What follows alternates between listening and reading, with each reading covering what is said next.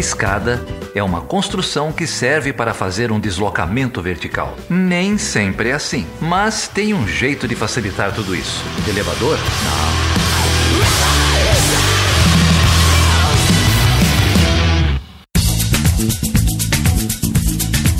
Seja bem-vindo e seja bem-vinda a mais uma edição do podcast Chutando a Escada. Eu sou o Felipe Mendonça. E eu sou o Geraldo Zaran. E a gente está aqui numa edição relâmpago sobre as eleições na Alemanha. É, muita gente pediu aí um, um comentário sobre as eleições.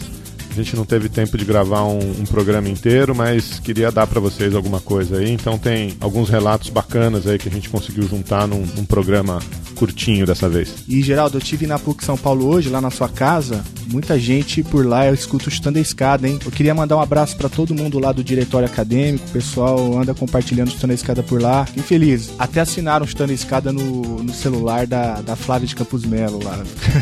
Ela queria saber o que era isso, o que, que é o podcast. É, todo mundo aí entrando na, na onda do chutando na escada. Ô, Geraldo, que história é essa de você gravar podcast no dia do seu casamento, cara? Ô, Carol, não tem nada a ver com isso, hein? Não, cara, a gente casou no cartório aqui hoje de manhã, não, não teve festa. Vou sair pra lua de mel só amanhã, então tem um, um tempinho aqui. Ela, Carol, é uma super entusiasta do programa aí, apoia tudo. Então vamos soltar esse programa rapidinho aqui para eu poder descansar depois. Vai lá, vai lá. Carol, parabéns. Geraldo, cuida bem dela, hein? E, Valeu, cara. E a gente. A gente recebeu aqui então um ouvinte lá da Alemanha, é isso? É, o Thomas Kohn mandou um áudio aqui pra gente. Vamos lá ouvir o que, que o, o Thomas tem a dizer sobre o sistema eleitoral na Alemanha e essa eleição agora de 2017.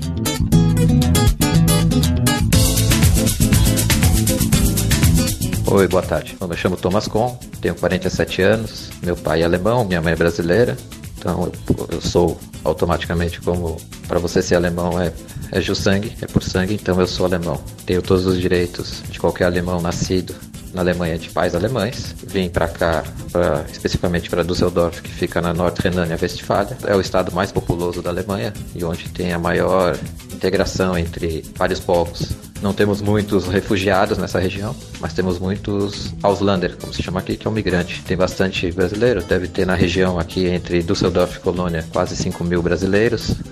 E aí tem mais uma parcela grande pela Alemanha. Aqui é onde existe um pouco mais de integração, porque são pessoas. Eu vim de São Paulo, e aqui a maioria das pessoas são oriundas do Nordeste, especificamente mais precisamente Salvador, Recife e uma pequena parcela do, do Amazonas que geram uma certa particularidade da colônia brasileira aqui. Seria quase que aqui os dois ou três bares brasileiros que tem aqui, mais ou menos você se sente como se estivesse em Salvador de férias no verão. Agora, mais especificamente falando sobre a, a eleição. A eleição em si, assim, o ato físico de votar é muito simples na Alemanha. Você sendo cidadão alemão, você recebe uma carta onde te informa onde você vai votar. Normalmente é muito perto da minha casa, eu praticamente votei no meu mesmo quarteirão em que eu moro, te falando a sua sessão eleitoral. Nessa carta, você, se não for estar na data da eleição no seu domicílio, você já utiliza ela, você já envia pelo correio com o seu voto. Você pode votar pelo correio, você vai informar isso e vai receber uma nova carta com a cédula praticamente. E vai votar na cédula. Essa eleição especificamente, a gente votava em um, é um são estados independentes, tem um estado central federal a nível meio que analogia, analogia com o que a gente tem no Brasil. Então são estados onde a gente tem deputados estaduais, que na verdade acabam se tornando federais, né? Porque eles estão na Câmara, vão para a Câmara Baixa do, do parlamento, do Bundestag, e eles depois é tudo indireto. Então a gente acaba votando num partido, esse partido faz a maioria, e com essa maioria tem a maioria de cadeiras. E tem o, esse deputado um que a gente vota meio que distrital. Aqui, eu votei um que é da minha região. Então que eu vejo ele na rua, ele luta pelo nossa, pela nossa cidade aqui, do Seudorf, no parlamento. Fisicamente, você vai lá, você entrega essa carta, a pessoa não te pede uma outra identificação. Normalmente, eles poderiam pedir o Ausweis, que seria similar à nossa carteira de identidade. Se você não estiver com o Ausweis em mão, você mostra o seu Reisepass, que é o seu é o passaporte. E aí você tem que ter o passaporte alemão, né? Mas eles não pedem. Pedem a carta, te dão a cédula, você vota manual, vota manual, deposita na caixinha e vai embora para casa não tem aquela que a gente está acostumado no Brasil, aquela festa toda, isso não acontece. Existem os comícios, os comícios normalmente são feitos em praças, tem muitas praças aqui, né? Então nessas praças vai estar o, tal candidato fazendo comício. Normalmente tem um, uma barraquinha de Wurst, pommes frites, de batata frita. Então você tem currywurst, que seria uma salsicha cortadinha com molho, com molho e batata frita. Tem cerveja, tem alguém que vai tocar uma música, ele vai expor a plataforma dele, mas são comícios pequenos. Você não vê aquela grande concentração. Apesar de Düsseldorf ser a quinta ou sexta cidade, maior cidade da Alemanha, ela tem 800 mil habitantes. Então, na verdade, pra gente que está acostumado com São Paulo, é uma cidade interior. É a segunda cidade mais importante economicamente, né? Pela quantidade de todas as empresas telefônicas mais importantes da Alemanha e da Europa estão sediadas aqui. Empresas de marketing, todas estão aqui. É, desenvolvimento de tecnologia, algumas estão por aqui. Então, é um polo formador de opinião. Tem empresas importantes. É, nós estamos bem perto da fronteira, então, assim, em 30 minutos de carro a gente está na fronteira da Holanda. Em duas horas e meia, mais ou menos, está em Amsterdã. Em quatro a cinco horas está em Paris. Em uma hora e meia está em Bruxelas. E aí estamos bem estamos bem longe do leste da Alemanha. Quer dizer, que seria começaria ali mais ou menos de Berlim para lá. Então nós estamos a seis horas de carro de Berlim, que é uma boa distância no território que a Alemanha tem. Estamos a 6 horas, 7 horas de Munique, que é no sul da Alemanha, e onde concentra uma grande. onde tem muitos refugiados nesse sentido. Das pessoas que vieram, muita gente veio da Síria, muita gente que veio do, da Itália, saiu pelo norte da Itália e entrou no sul da Alemanha, que faz o estado de Bayern, e é onde o AfD teve a maior quantidade de votos. Então eles que estão sentindo mais essa, essa pressão. Apesar que a gente olha os números, a gente tem 60, 70 milhões de habitantes na Alemanha e tem 1 milhão e 100 mil refugiados nesse sentido, que são os Flüchtlings. Mas aí você tem os Auslander. Auslander tem muita gente. Aí Auslander é o cara que migrou é, voluntariamente, está resolvendo a sua documentação. Aí tem algumas particularidades que aqui a gente é muito perto da Turquia, então tem uma grande influência turca aqui. A família alemã demograficamente vem diminuindo a quantidade de filhos. Até a década de 40, os alemães tinham em média 5 filhos. Hoje eles têm 1,2, quer dizer, está diminuindo. A miscigenação está aumentando. Os trabalhos estão mudando. Apesar que qualquer trabalho que você vai fazer na Alemanha, de padeiro a colocador de janela, trabalhar em obra, você tem que fazer um curso técnico, que é o Ausbildung, qualquer serviço aqui. Então isso garante que tenha serviço para todo mundo, e aqui tem serviço para todo mundo, dos mais variados. Você falando um alemão muito bom, ou você falando um alemão muito ruim, você consegue trabalhar. E é lógico que isso influencia em quantos euros você vai ganhar por mês. Mas todo mundo que trabalha tem como viver aqui. Por exemplo, onde eu trabalho. Eu trabalho com um alemão filho de turco, é, na mesma situação do que eu, mãe alemã e pai turco, eu sou pai alemão, mãe brasileira. Então a gente já vê, consegue, enxerga a Alemanha um pouco diferente. E trabalhamos com outro rapaz que imigrou do Afeganistão pequeno, está aqui há 20 anos, estudou em escola alemã, é um alemão, mas que de fato não é considerado alemão. Então ele tem uma outra visão diferente. Então, na Alemanha, o problema é assim: se no Brasil a gente tem um racismo pela sua cor, se você é branco, se você é negro, se você é afrodescendente, se você é amarelo, a cor que você tem. Na Alemanha, não. A discriminação aqui é religiosa. Se você é muçulmano, você vai sofrer discriminação. Judeu tem muito poucos aqui é, e católicos, a grande maioria. A igreja tem uma presença muito forte aqui. Sim, o Estado não é laico, o Estado é católico. Tanto que a gente paga um imposto para a Igreja Católica, mas ela reverte em vários serviços sociais. Em... A igreja faz bastante coisa aqui, muito mais atuante que no Brasil. Eles são luteranos, né? Na sua grande maioria. Tem a Igreja Católica com o Papa, né? Então tem aquela católica muito mais parecida com a do Brasil. As pessoas têm um sentido muito mais de ajudar. O alemão, na verdade, quando você olha, ele é extremamente educado, mas não é gentil. Ele respeita as leis porque tem que respeitar. Porque aqui eles aprenderam muito cedo e é uma coisa que a gente não tem no Brasil, a gente deveria ter. Tudo que você faz de errado custa no seu bolso. Atravessou fora da faixa, vai custar 10, 12 euros para você. Você vai receber uma multa se você for pego. Andou no transporte público sem pagar passagem, 60 euros. Você vai pagar. É, não tem como fugir. Não adianta pedir, explicar. Você vai ter que pagar. Então isso obrigou que o alemão seja, se ele não quiser ser educado, mas também não quiser pagar, vai ter que seguir as regras. E a gentileza é uma coisa que a gente reserva aos sul-americanos em geral, de ajudar, porque aqui a pessoa, você vê que a pessoa precisa de ajuda. Você tem que primeiro perguntar se ela quer ser ajudada, que às vezes ela não quer, ela acha isso um insulto. Se tá pesada a sacola, o problema é dela. Ela leva, anda 5 metros, deixa a sacola no chão, anda 5 metros, deixa a sacola no chão. Basicamente é assim que funciona.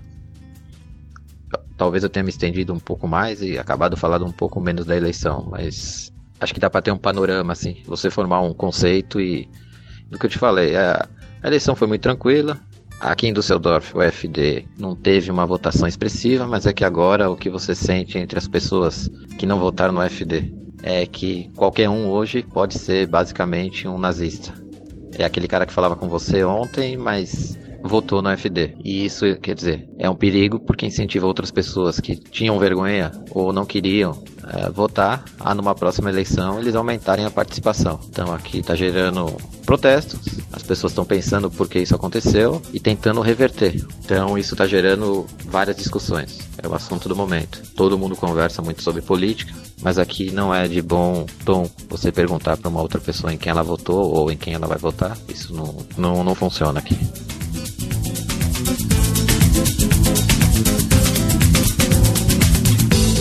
Valeu, Thomas. Obrigado, cara. Obrigado pelo relato aí. Muito interessante. É, o Thomas mandou um relato aí em primeira pessoa, né? Ele tá morando lá na Alemanha, contou aí um pouquinho pra gente.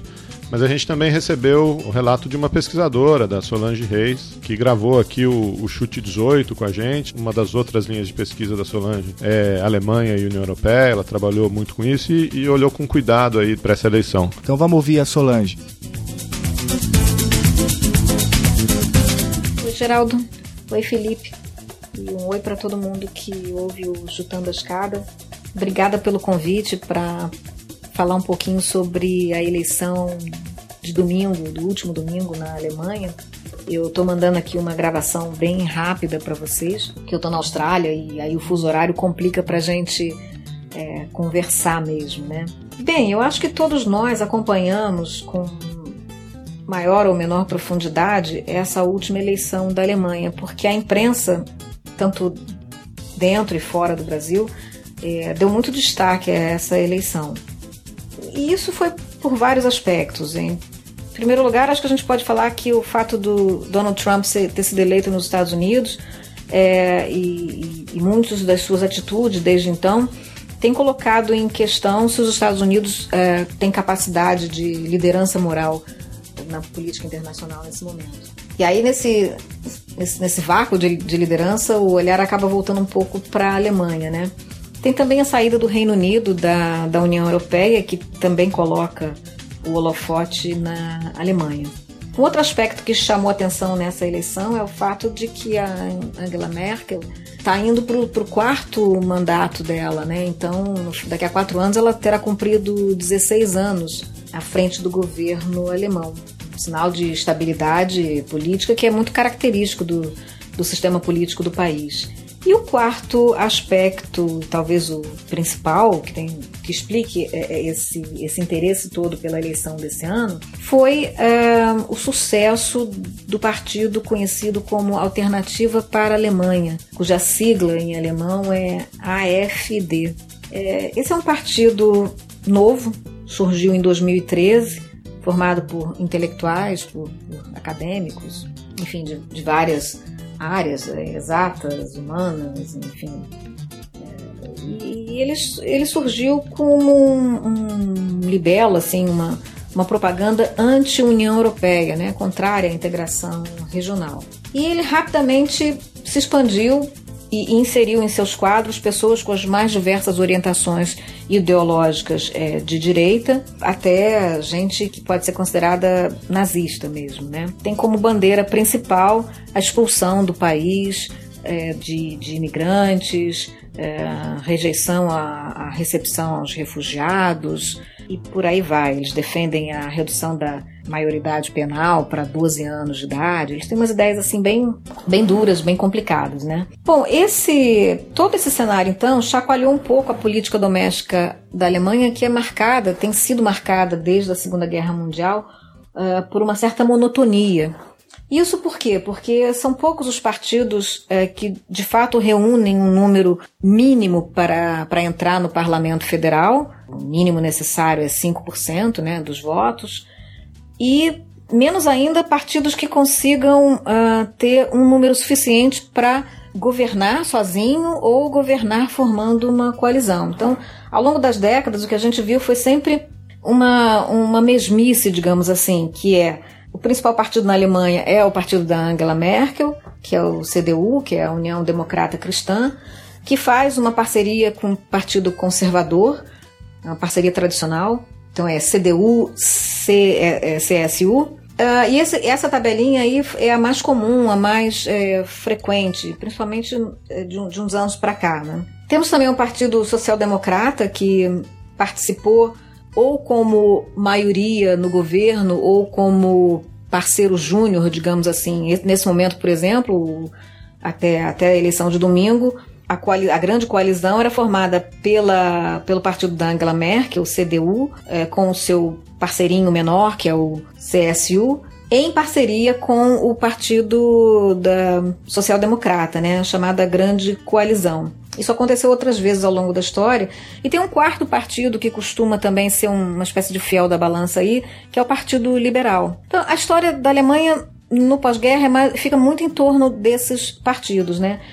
Uh, e recentemente, desde os anos 2000 para cá, é, há uma aproximação ideológica entre esses partidos. Então eles viram uma espécie assim de, de centrão. O Partido Social Democrata perde muito da sua identidade à medida que faz reformas trabalhistas, defende participação da Alemanha em conflitos militares, enfim, acaba é, adotando uma personalidade que às vezes é mais característica é, de, de, de outros partidos. Né? Então nós temos aí uma política que normalmente é monótona, que é marcada pela previsibilidade, e esse ano surge então esse fenômeno novo e bastante preocupante que é o partido de extrema direita. O que, que acontece daqui para frente? O presidente do, da social-democracia, o Martin Schulz, que concorreu é, contra a Merkel, ele anunciou que, ao contrário de outros anos anteriores, ele não vai fazer a formar a grande coalizão com a Merkel. Então ele, ele decidiu que vai partir para a oposição e essa decisão tem muito a ver com um gesto meio desesperado de tentar salvar o partido, porque ele foi um dos foi o grande derrotado, assim, embora o partido da Merkel tenha tido tenha perdido 8% de votos em relação às últimas eleições, foi até mais do que o Partido Social Democrata perdeu. É, o que acontece é que o, a social-democracia ela, ela tá muito estagnada, ela está assim meio que nem a Marina, sabe? Não sai ali dos 20% já há algum tempo. Então ele percebeu que agora era uh, o momento de ir para o tudo ou nada, ou seja, tudo é tentar resgatar a identidade do partido e para isso ele precisa se colocar é, na oposição.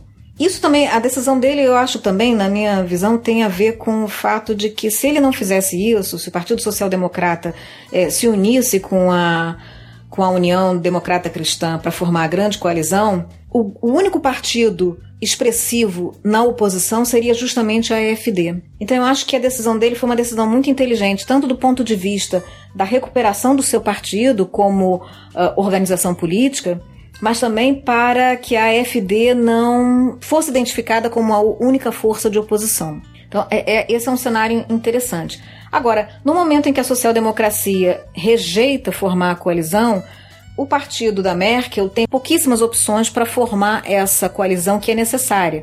E é necessária por quê? Porque o partido dela não conseguiu 50% para governar como maioria. Poderia tentar governar como minoria, mas aí fica inviável, né? Não, não, consegue aprovar nada.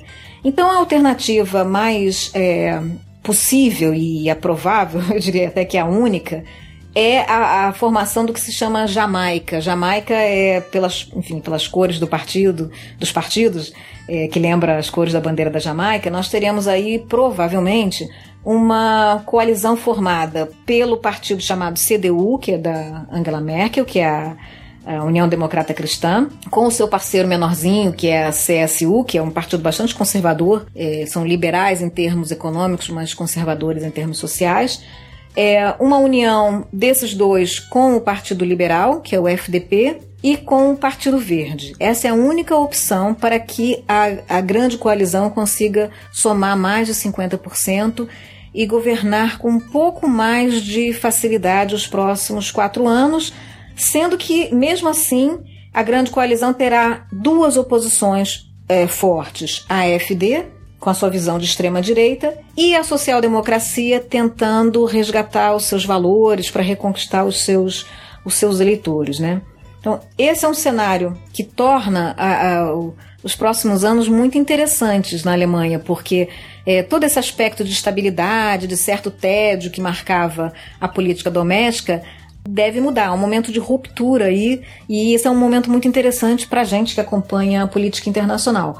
Do ponto de vista do que, que isso significa para o mundo, bem, eu acho que é, é, é um reflexo né, do, que está acontecendo aí em tantos outros países. Esse crescimento, esse sentimento um pouco de insatisfação, meio difícil de explicar. Né? Em alemão tem um, um termo chamado Zeitgeist, que é uma espécie de. É, é o espírito do tempo, né?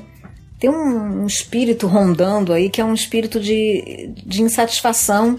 É, os partidos não, não, parecem não representar mais as aspirações é, de parte do eleitorado, que encontra aí no discurso de grupos aventureiros uma, uma espécie de tábua de salvação. Né? Então, o cenário da Alemanha é esse. Precisamos acompanhar de perto. Acho que tudo isso se torna muito instigante daqui para frente, né?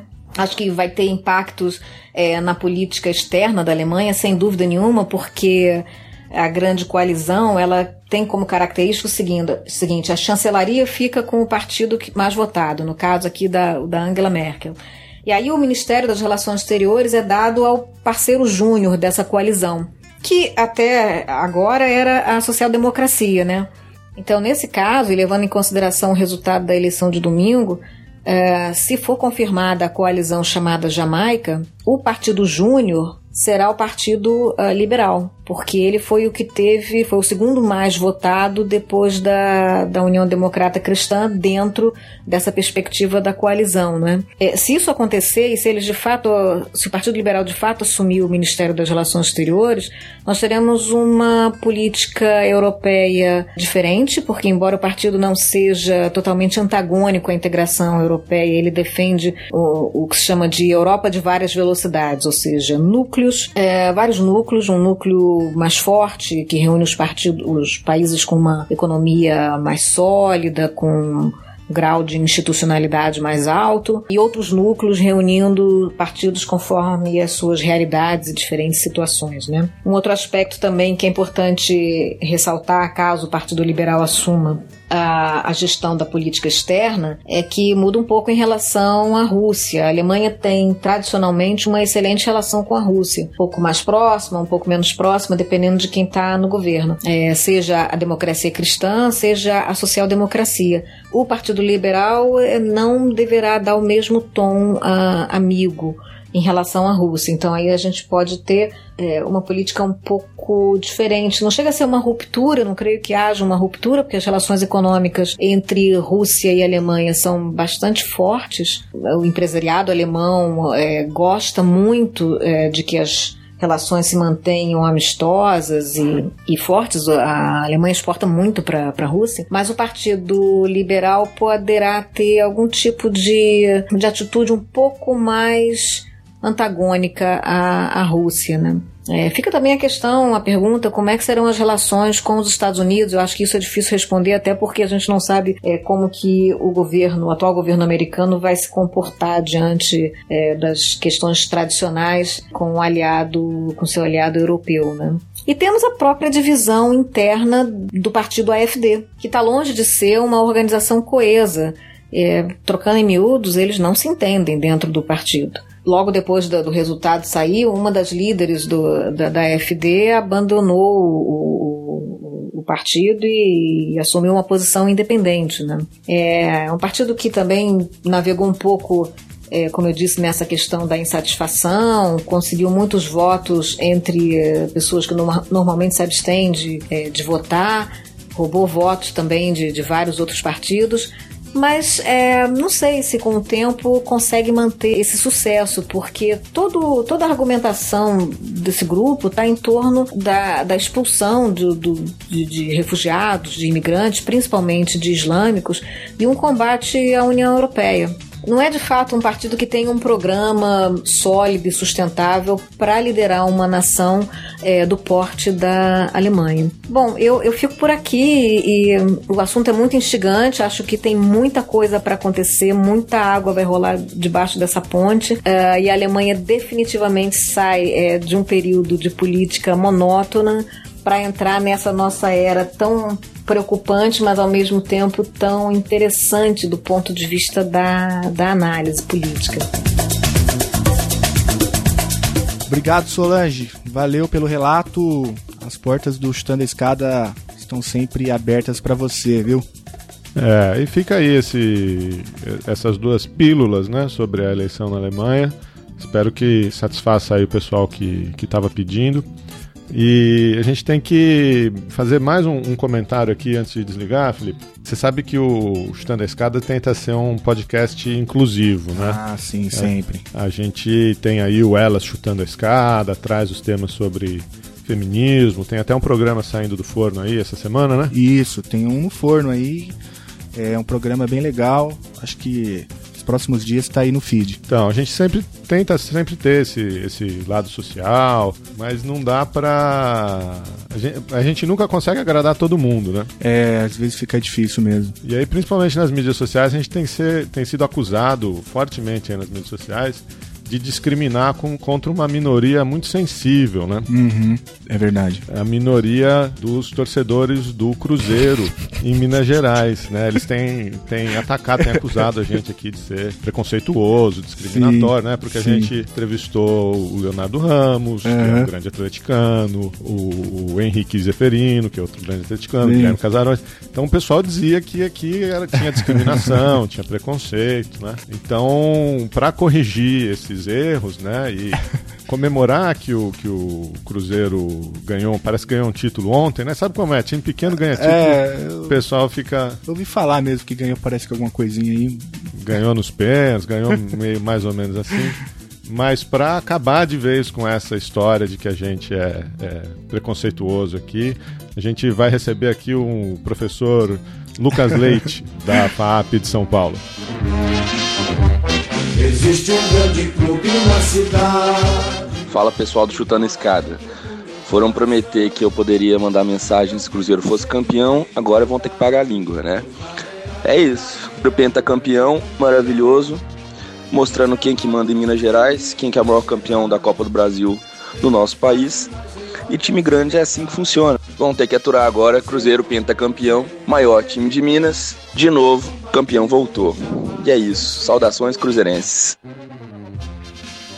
Valeu, gente. Um abraço. Pode esperar aí que essa semana ainda tem um programa completo no feed aí para vocês. Um abraço. Valeu, gente. Um abraço. Valeu, Lucas. Obrigado, cara. Eu vivo cheio de vaidade, pois na realidade é um grande campeão. Nos gramados de Minas Gerais, temos páginas heróicas imortais. Cruzeiro, Cruzeiro querido, tão combatido, jamais vencido.